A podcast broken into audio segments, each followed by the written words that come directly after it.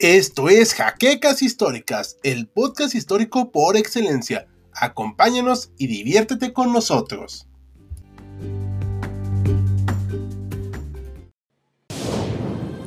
Bienvenidos a HC Historia Contemporánea, la página histórica por excelencia.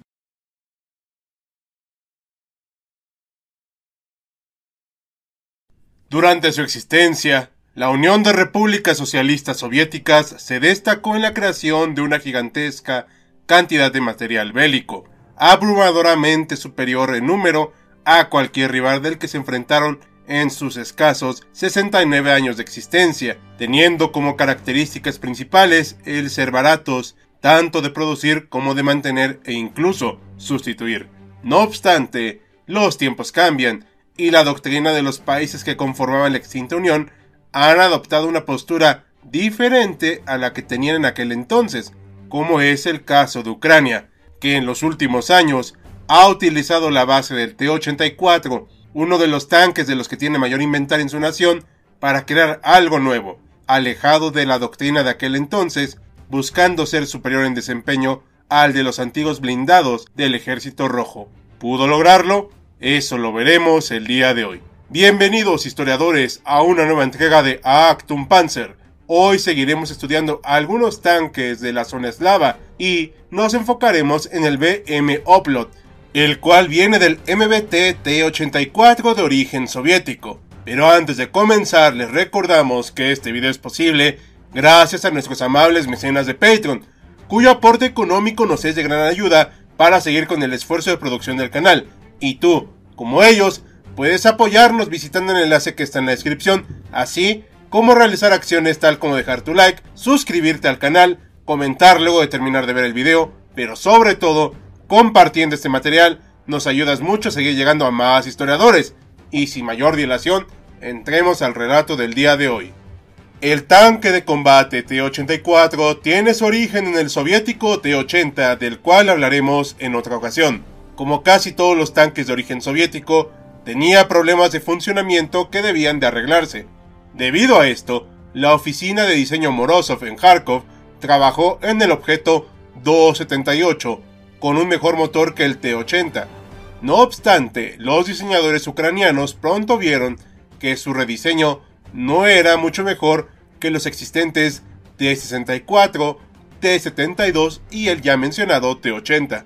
Además, se le impidió a Ucrania nombrarlo T-84, pues llamaría la atención que el ejército soviético tuviera cuatro tanques en funcionamiento con características muy similares y distintos nombres, así que se le bautizó como T-80UD. Su primera exhibición fue en el desfile de la victoria de Moscú en 1990 y como dato curioso, algunos fueron parte del golpe de Estado en 1991. Debido a la caída de la URSS, los desarrollos armamentísticos tardaron en reiniciar y evidentemente esto afectó al T-80UD, el cual se quedó sin los elementos vitales para hacerlo funcionar de manera correcta. Este tanque pasó a nombrarse Objeto 4788K. Se hizo un rediseño de torreta y debido a los acuerdos alcanzados entre Rusia y Ucrania, el segundo pudo retener el programa del tanque y seguir adelante con su desarrollo.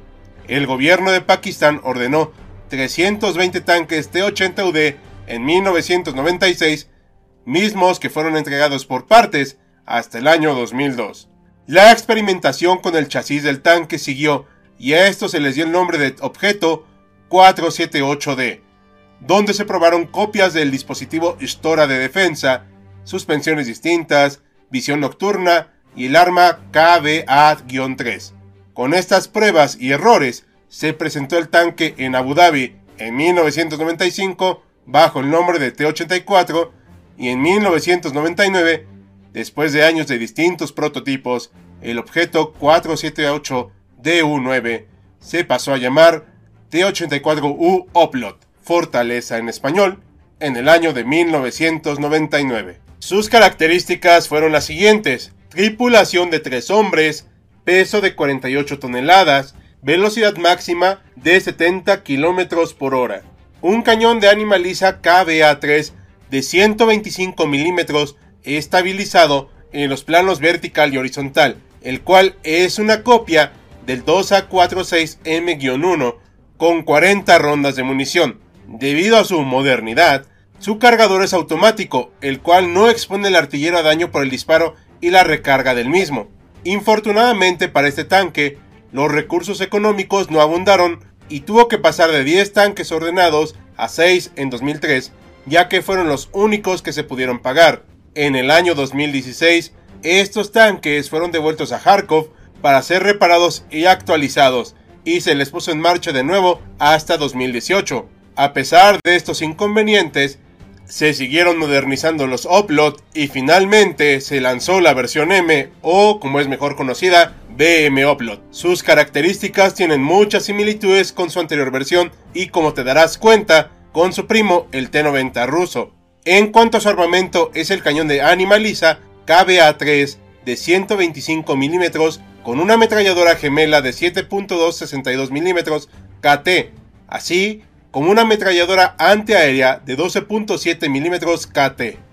Posee un cañón guiado por cohete combat con guía láser y la capacidad de alcanzar objetivos a distancias de hasta 5.000 metros. El tanque tiene un revestimiento antirradar para evitar ser localizado en el combate. Su peso es de 51 toneladas. Su motor es un JMDB 6TD-2 basado en diésel y de 6 cilindros con una velocidad máxima de 70 km por hora, 500 km de autonomía y solo requiere 3 tripulantes. Se le pueden adaptar tanques adicionales de combustible.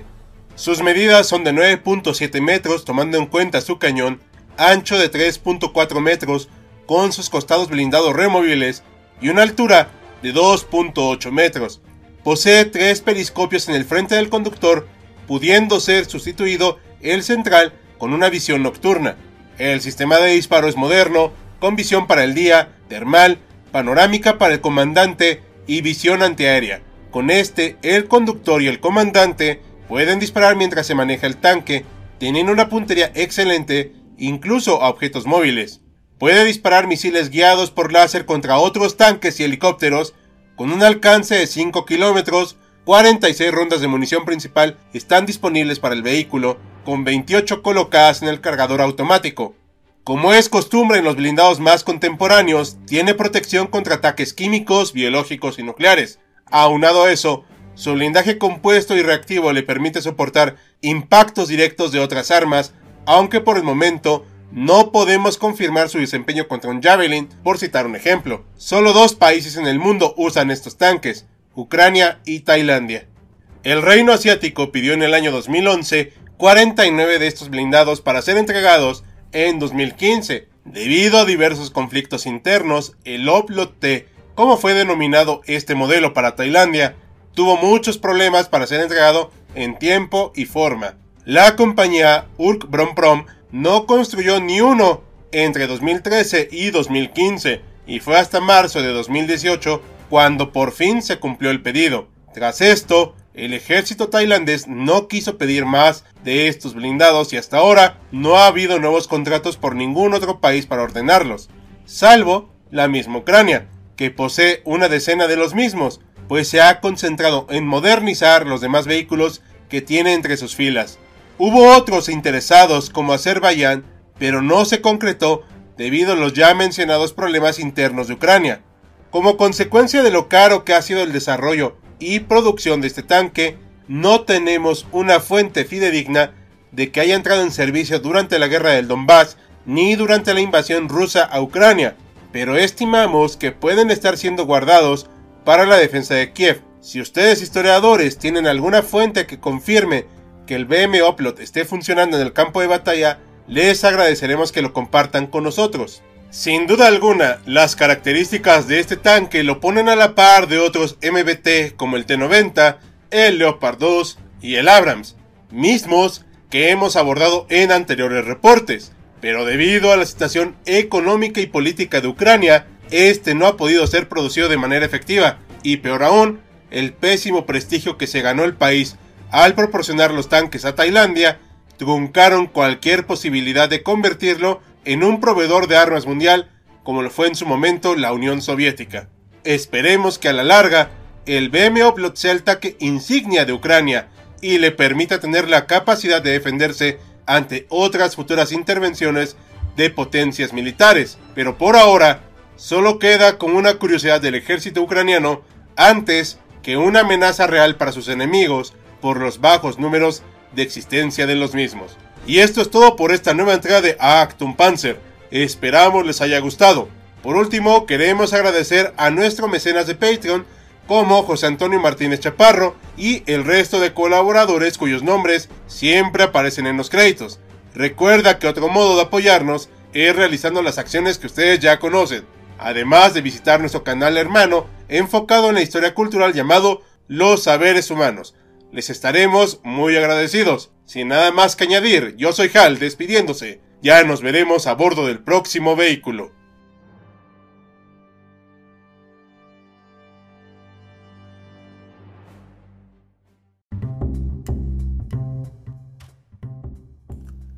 Gracias por habernos acompañado en Jaquecas Históricas, el podcast histórico por excelencia.